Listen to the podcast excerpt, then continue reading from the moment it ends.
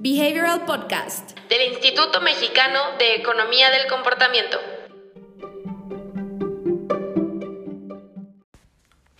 Hola, buenos días. Ya estamos transmitiendo en YouTube. ¿Cómo están? ¿Cómo les va en la cuarentena? ¿Cómo les va Instagram en la cuarentena?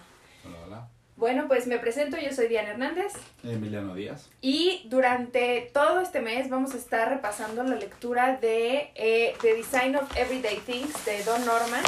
Es un libro bastante interesante. Eh, como les decía en los videos pasados, eh, es un eh, libro que originalmente se escribió en 1988 y tenía otro nombre en 1988. Se llamaba The Psychology of Everyday Things. Entonces, Don Norman, cuando reedita este libro y actualiza los ejemplos, eh, decide cambiarle el nombre a The Design of Everyday Things. Correcto. Entonces, esto es un libro que, les digo, aunque se escribió hace mucho tiempo, eh, tiene principios e ideas bastante actualizadas sobre cómo debería ser el diseño y sobre los principios y las cosas en las que nos deberíamos estar fijando a la hora de diseñar no nada más un producto, porque recordemos que no, cuando hablamos de diseño no nada más nos referimos al diseño de un producto físico, sino que también puede significar un servicio, también puede significar una estrategia, justamente, podrían ser hasta estrategias de comunicación. Entonces, este libro no es nada más para diseñadores, aunque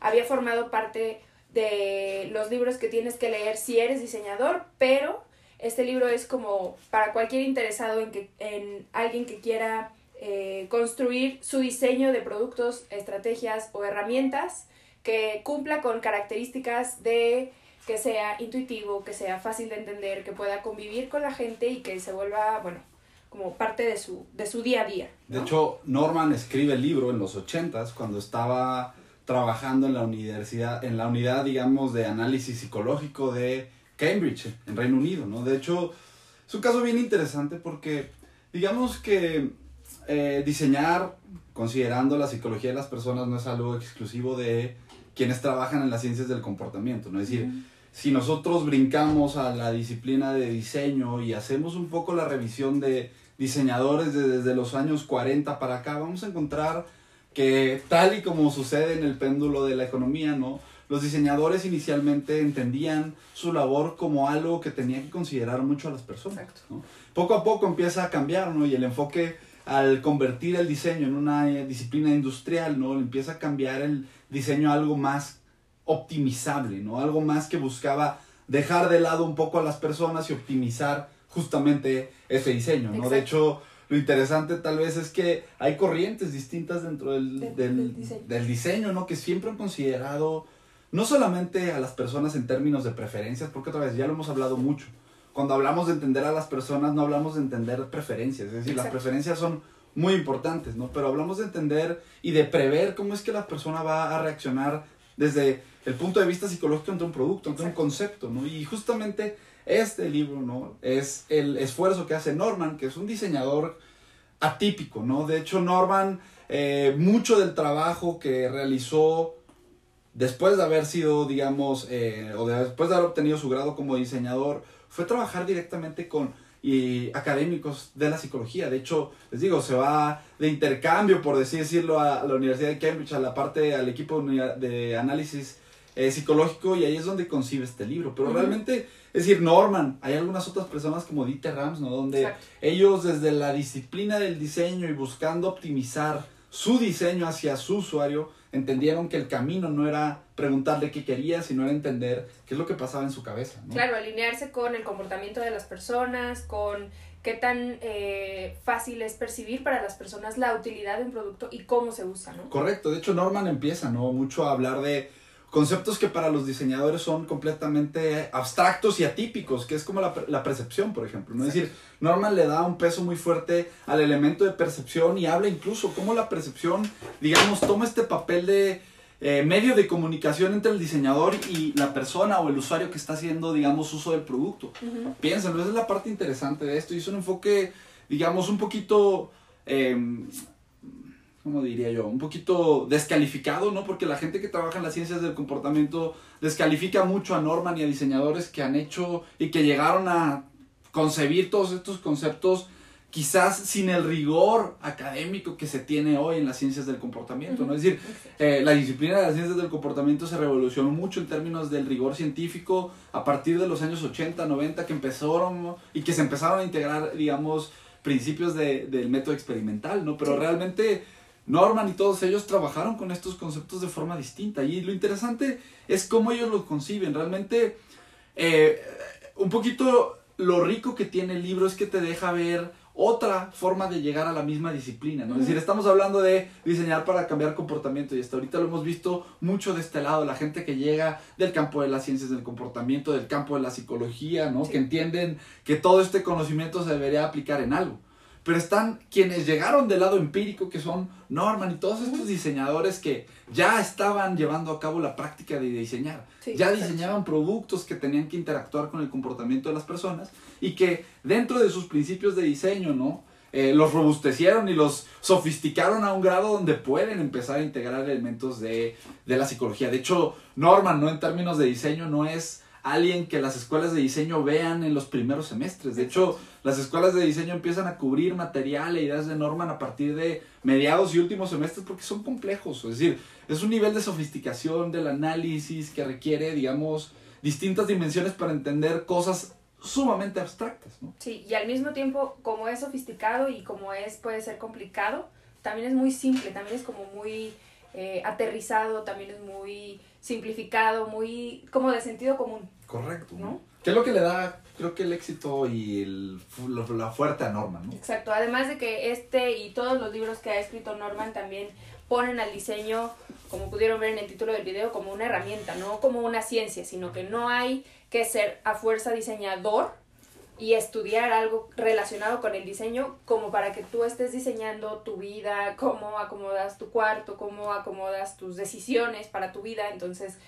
todos somos diseñadores, todos tenemos al alcance estas herramientas, entonces eso es bastante importante. Y bueno, si siguen la lectura con nuestro bookmark, vamos a estar leyendo este libro por este mes y la verdad es que no es una lectura tan larga por días. Es un promedio más o menos de 10 páginas por día, así que está bastante bien. Y hoy que es 3, deberíamos estar en la página número 30. Entonces, vamos a hablar de lo que hemos revisado hasta ahora. ¿Qué les parece?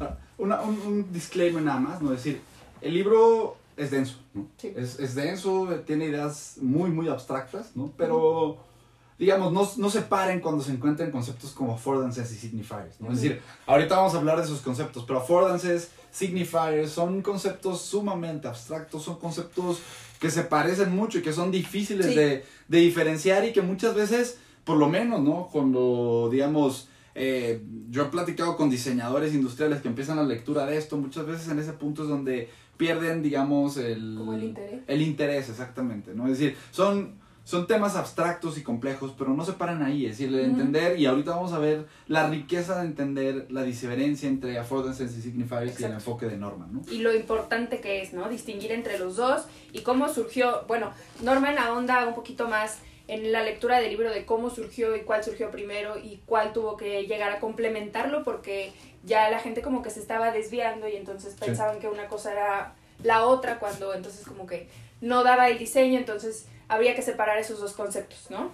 Entonces, eh, pues bueno, Donald Norman aboga mucho por la importancia de un buen diseño y una frase que nos gusta mucho, que hasta lo tenemos incluida en el curso, es que un buen diseño es mucho más difícil de identificar que un mal diseño. ¿Por qué? Porque un buen diseño se adapta tanto a las necesidades de la persona a la que estamos dirigiendo eh, el diseño que no nunca la persona se da cuenta que existe un diseño, ¿no? Y un mal diseño, en cambio, grita que está mal porque no se adapta a las necesidades, no es intuitivo, no sabemos qué hacer. Justamente otra idea de Norman es que las personas no deberían dudar, por ejemplo, eh, qué hacer, no deberían dudar sobre los siguientes pasos que tienen que llevar a cabo. Eso me parece importantísimo, porque es decir, en términos de cualquier, y, haciendo como una pausa y llevándonos a, al proceso de diseñar una intervención para cambiar comportamiento, ¿no? Es decir, cuando tú empiezas a diseñar una intervención eh, de cambio de comportamiento, justamente el entender el diseño como este medio de comunicación, ¿no? Es decir, muchos de los problemas que surgen cuando analizas un contexto o cuando analizas un comportamiento vienen de fallas, ¿no? Donde hay fallas en la, hay diferencias, hay discrepancias quizás en los modelos mentales tal vez de quien diseñó un proceso y quien lo está ejecutando, Exacto. ¿no? Y el proceso mismo no está diciéndole y no le comunica a la persona qué es y cómo hacerlo de manera su- suficientemente intuitiva como para que no existan estos problemas de eh, interacción y adopción, ¿no? Exacto. De hecho, es, es decir, son conceptos muy, muy importantes en la parte práctica del diseño de cualquier intervención. Están puestos y están nombrados de formas completamente diferentes, pero ahorita que veamos el concepto de signifiers y affordances, tiene mucho que ver con eh, la, digamos, conceptualización de la recarga cognitiva, ¿no? Exacto. Cómo trasladas o cómo se identifican estos elementos de recarga cuando las personas van a interactuar con algo. La usabilidad de un producto, eh, la capacidad que tiene la persona de, justamente es un concepto que, que aborda Norman, de descubrir, ¿no? Eh, de descubrir qué es, qué cosas se pueden hacer y qué no se puede hacer con el producto a simple vista. O sea, que tiene que ser lo más intuitivo que se pueda para que la persona sepa para qué es lo que le estás presentando y para qué se puede usar. Correcto. ¿Te parece si hablamos de lo de affordances y Y signifiers? signifiers. Venga, sí. Digamos, uno de los conceptos que empieza a abordar mucho Norman en esta primera parte tiene que ver con este concepto de affordance- affordances y signifiers, ¿no? Y un ejemplo muy bueno y muy sencillo para entender la diferencia entre estas dos cosas es cuando vemos una puerta, ¿no? Entonces imagínense lo siguiente. De hecho, en el libro, ¿no? Norman aborda un ejemplo muy claro de una de estas puertas de cristal que tienen manijas, y que realmente no sabes y no tienes y lo que le pasa a todo mundo es que cuando llegamos a estas manijas o estas puertas pues no sabemos si tenemos que jalar o tenemos que empujar O incluso deslizar. o deslizar en ocasiones no entonces un poquito lo que lo que representa este concepto de affordances y signifiers es veamos lo siguiente. Imaginémonos que esto es una puerta medio mal dibujada pero es una puerta no y aquí tienes los dos los dos manijas y las dos señalizaciones que te dicen que tienes que jalar la puerta. Ahora, en términos de lo que aborda Norman, ¿no? un signifier en esta situación sería estas señales textuales en este caso, ¿no? estas señales gráficas que le indican a la persona que va acercándose que es una puerta que se abre, ¿no? Y que se abre hacia acá, es decir, prácticamente un signifier, la respuesta o la pregunta que responde es ¿qué hace este producto? Y es decir, es bien importante porque desde la parte de cómo está conformado, ¿no? Es decir, desde el- la parte, digamos, estratégica de cómo se va a ver el producto, tendríamos que estar considerando estos signifiers como un medio de comunicación entre el producto Exacto. y la persona. Es quizás muy fácil verlo en un producto físico, pero pensemos, un programa social cae dentro de la Exacto. misma categorización. Es decir, si el programa social no le comunica fácilmente a la, a la persona qué es lo que hace ese programa, pues difícilmente va a tener y va a encontrar la adopción que le gustaría tener, ¿no? Por otro lado, es decir, esto solamente te dice qué es lo que tienes que hacer. Ahora, el otro gran problema es cómo lo puedes ¿Cómo hacer. lo usas? Exactamente, ¿no? Y eso es el affordance. ¿cierto? El affordance en este caso sería la manija de la puerta como tal. Porque al final del día, es decir, el signifier te está diciendo esto es una puerta que se abre.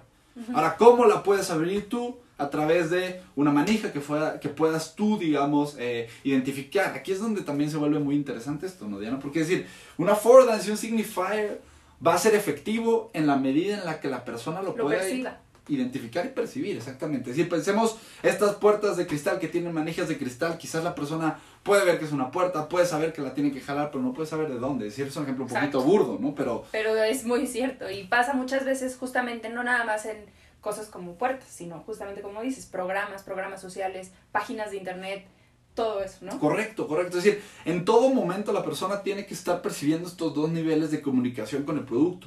Y lo interesante es quién determina estos dos niveles de comunicación, quién diseñó el producto, quién diseñó la política, quién diseñó el programa, quién diseñó el servicio. Es decir, ahí es donde empezamos a ver que todos estos conceptos tienen muchísimo poder, porque es decir, otra vez, entendamos esto como un medio de comunicación con la persona. Si nosotros a través de los signifiers adecuados podemos poner las señales en el camino de la persona que le permitan saber para qué es este producto, ¿no? Y a través de Affordance les ponemos justamente señales que van a indicar a la persona lo que puede hacer con ese producto, ¿no? Entonces estamos diciéndole, esto es para esto y tú lo puedes usar así. Es decir, son dos pasos fundamentales para cualquier proceso de adopción. Básicamente es qué y cómo. ¿Qué hace el producto y cómo puedes tú interactuar con el producto? O cómo puedes, eh, cómo lo puedes hacer, Correcto, ¿no? Y es, eso es, digamos, pensando en la parte de adopción, ¿no? Es decir, donde tenemos, cuando estamos trabajando con estrategias de adopción, tenemos dos, digamos, eh, directrices muy, muy marcadas para trabajar. Cómo facilitas habilidad, que es justamente cómo haces claro el qué es y cómo tiene que usarlo la persona, ¿no? Exacto. Y por otro lado, cómo facilitas la urgencia, ¿no? Que eso ya tiene que ver con temas de percepción de valor, temas de, eh, ur- digamos, urgencia como tal, ¿no? Pero es, es, son conceptos muy bonitos porque, otra vez, digamos que el camino, el cómo llegan estas personas a conceptualizar esto viene mucho de la práctica y eso es lo que también lo hace una... Pues un campo bien, es- bien, bien, bien interesante. Interesante, exacto. Que tiene que ser de verdad considerado como para el diseño, no nada más, les digo, de productos físicos, sino de todo. Correcto, correcto, ¿no? Y las ideas de Norman, es decir, conforme vayamos avanzando, también hay otros pequeños detallitos que se agregan, ¿no? Affordances y signifiers los vamos a ir viendo conforme avancemos en la lectura. Exacto. Les digo, no se paren, aun y cuando sean conceptos medio extraños y medio abstractos, van a ver al final del día cómo, otra vez también, a través de la bajada hacia muchos ejemplos, Norman va a poder transmitirles un poco sus ideas. También vale mucho la pena la lectura de este libro porque se van a estar encontrando repetidos ejemplos de justamente los puntos que dice Norman. Este es un caso de un refrigerador que él pensó que si tenía dos medidores de temperatura, pues uno congela, uno controlaba el congelador y otro congelaba el refrigerador, pero se dio cuenta que no. Entonces, él era lo era el problema que tenía. ¿Cómo entonces se supone que se controla la temperatura? No puedo ver el, el cambio en la temperatura hasta 24 horas, que esto nos lleva a hablar justamente de lo importante que es la retroalimentación. En este caso habla de un reloj y de cómo los relojes antes tenían una perilla, tienes que sacar la perilla, cambiarlo para que se muevan las manecillas, pero en este caso de los relojes digitales, conforme se fue eh, digitalizando el, el producto que es un reloj, pues hay botones y botones que pueden no ser tan claros y botones que Sí. funcionan de diferente manera y que puedes poner una alarma, que puedes poner dos alarmas, que puedes poner un despertador, que puedes poner un cronómetro, que le puedes pausar y dar vueltas al cronómetro. Entonces, eso, esas, eh, esos, pro- esos eh, características que se le van añadiendo al producto pueden hacerlo más completo, pero también lo hacen un poco más complicado si no estamos dándole a la persona las señales de cómo lo debe operar, qué es y cómo lo debería operar. Digamos, a mí me gusta mucho, a mí me gusta mucho el, el- el trabajo de Norman porque al final del día él va mucho, ¿no? Hacia este concepto de la complejidad, ¿no? De hecho, este, para mí es mi libro favorito de Norman, se llama Living with Complexity, ¿no? Y Living with Complexity es quizás eh, lo que para mí resume el cómo se tienen que tomar las ideas de Norman y las ideas de muchos de quienes han trabajado estos conceptos desde el campo de diseño, desde la parte empírica, ¿no? Es decir, ellos al final del día se han dado cuenta que su trabajo en última instancia consiste en ayudarle a las personas a, navega- a la- a navegar la complejidad en el mundo. Y es un concepto bien interesante, porque es decir, al final del día el buen diseño consiste en hacer simple algo que quizás no es simple, ¿no? Es decir, podemos hablar y, y pensemos mucho cómo, cómo, cómo el hacer procesos simples es parte central de cualquier proceso de adopción y de buen diseño, ¿no? Entonces, eh, muchas de las ideas de Norman, lo de lo que vamos a seguir avanzando hacia adelante, después de lo que se cubre en muchos de sus otros libros, no se resume creo en esto. ¿Cómo podemos nosotros ayudar a, a través del diseño a las personas a navegar la complejidad? Que incluso la complejidad va cambiando conforme las veces que ya hayas usado el producto, aunque No. sea complejo, pero ya no te va a parecer complejo, digamos, y eso es algo que se ve mucho como un como alguien que es dueño del producto o de la estrategia. Correcto. Ya lo has visto en tan repetidas ocasiones que para ti ya no es complejo, pero ¿qué pasa? La complejidad se encuentra cuando expones a alguien ajeno a todo esto a usar el producto por primera vez y te das cuenta que el producto no es tan intuitivo, no es tan fácil de entender y ahí vienen todos estos principios de diseño y todas estas herramientas de las que vamos a estar hablando todo el mes y cubriendo para que sepan qué, qué- en qué se pueden ayudar para cubrir estas cosas.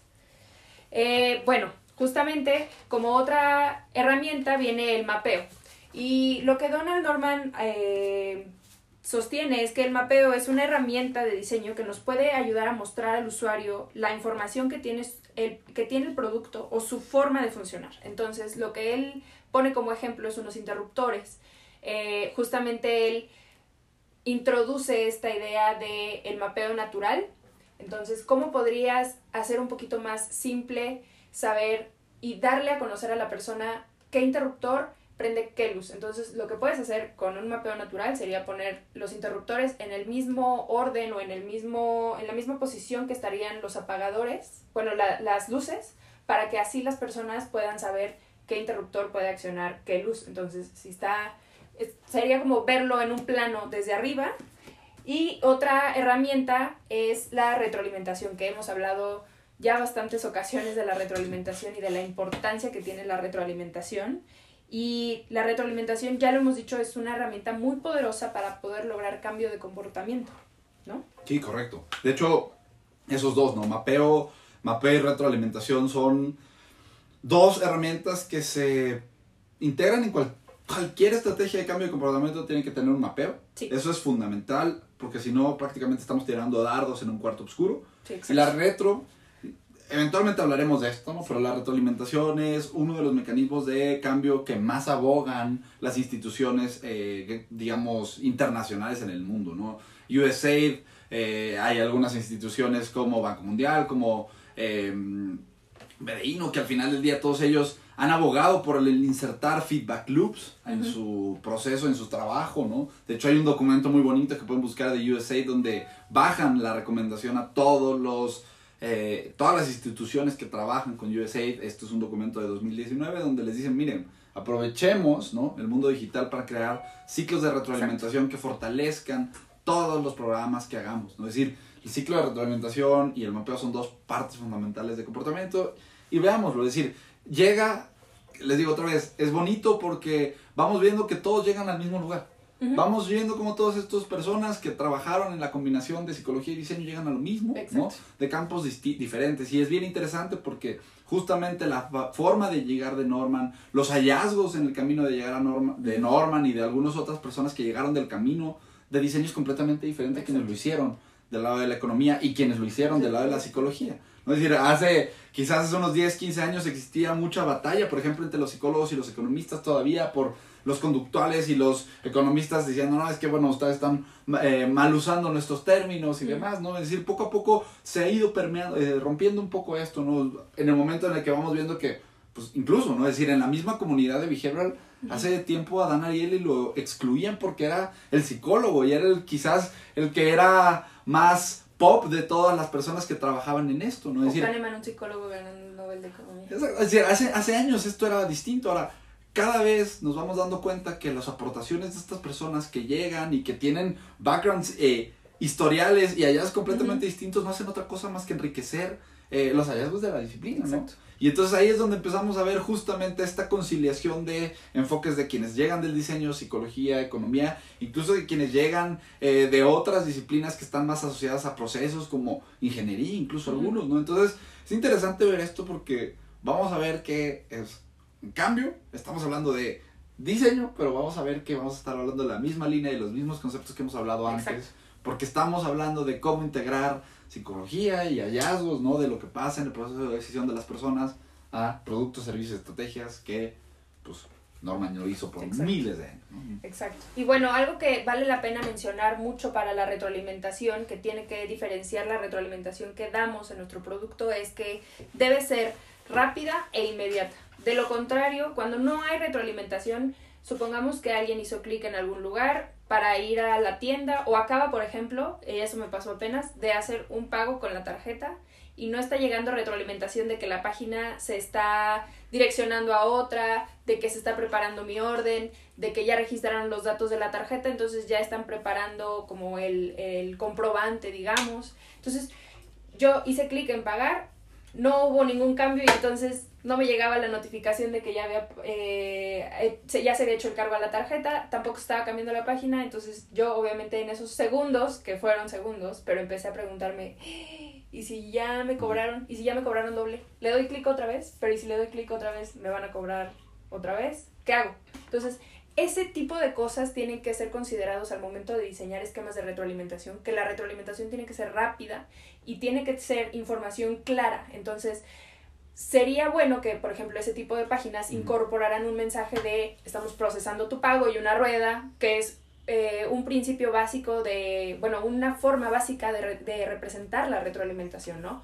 un circulito o una barra de progreso, ya casi terminas. Por ejemplo, todos estos cuestionarios en línea que se va llenando una barrita ya sea arriba o abajo, ¿no? También yo he visto que cuando estás leyendo un artículo hay muchas revistas que incorporan una barrita de progreso para decirte qué tanto llevas del artículo y si tú estás como que no te está convenciendo tanto el artículo, dices, bueno, ya me falta poquito, ya lo termino de hacer. O si estás llenando justamente un formulario y tú no le ves el fin, es mucho más fácil que haya un punto justamente de fricción que te lleve a un punto de abandono porque no sabes, no tienes claridad, entonces lo que vas a hacer es cerrar, la, cerrar el formulario, cerrar el artículo, cerrar la página y ya no lo vuelves a intentar, ¿cierto? Correcto. Entonces, esto es justamente un poquito de la importancia que tiene la retroalimentación. Vamos a estar retomando todos estos conceptos a lo largo de la lectura. Y pues bueno, eso es todo por el en vivo de hoy. Recuerden compartir este podcast con alguien que también sea diseñador, pero no sabía. Y en Instagram ya somos casi mil personas, entonces estamos muy emocionados de llegar a los primeros mil seguidores. Si no nos siguen en Instagram, síganos ahorita, es imec.mx. Ahí también pueden encontrar las transmisiones que hacemos todas las semanas. De hecho, ahí están las personas de Instagram viéndonos. Y eh, recuerden que también a partir de la próxima semana vamos a iniciar las votaciones para definir el libro de mayo. Entonces, estamos entre dos libros, dos justamente que estábamos mencionando de estos dos autores, Kahneman por un lado y Dan Ariely por el otro, que los dos son psicólogos y los dos han sido bastante reconocidos en su campo. Eh, Dan Ariely, como tú dices, es como más eh, popular, tiene muchos más libros, es mucho más conocido su Escribe trabajo. muchísimo, muchísimo. Escribe mucho, exacto, y de una manera muy diferente, obviamente, a la que tiene Daniel Kahneman Sí. en su libro Thinking Fast and Slow, que es un libro Sí. bastante Que Kahneman saca, grande. Kahneman saca un libro este año. Eso es algo muy Oh. importante. Kahneman saca un libro este año. Y justamente Daniel Kahneman también sigue activo, pero eh, él está eh, más involucrado en artículos académicos, entonces ahí pueden encontrar también más del trabajo de Kahneman. No escribe tantos libros como Dan Ariely, pero sí escribe mucho eh, en investigaciones. Pues bueno, no olviden darle like a este video si les gustó, suscribirse a nuestro canal y coméntenos en los comentarios si les gusta, cómo van con la lectura. Recuerden que están abiertos estos espacios para poder platicar con ustedes. Nos vemos la próxima semana. Adiós. Bye.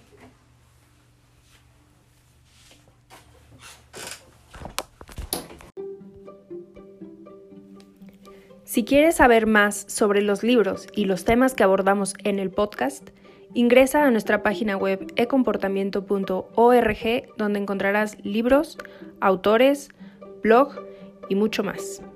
Encuéntranos en LinkedIn, YouTube y Facebook como Instituto Mexicano de Economía del Comportamiento, en Instagram como imec.mx o en Twitter como ecomportamiento.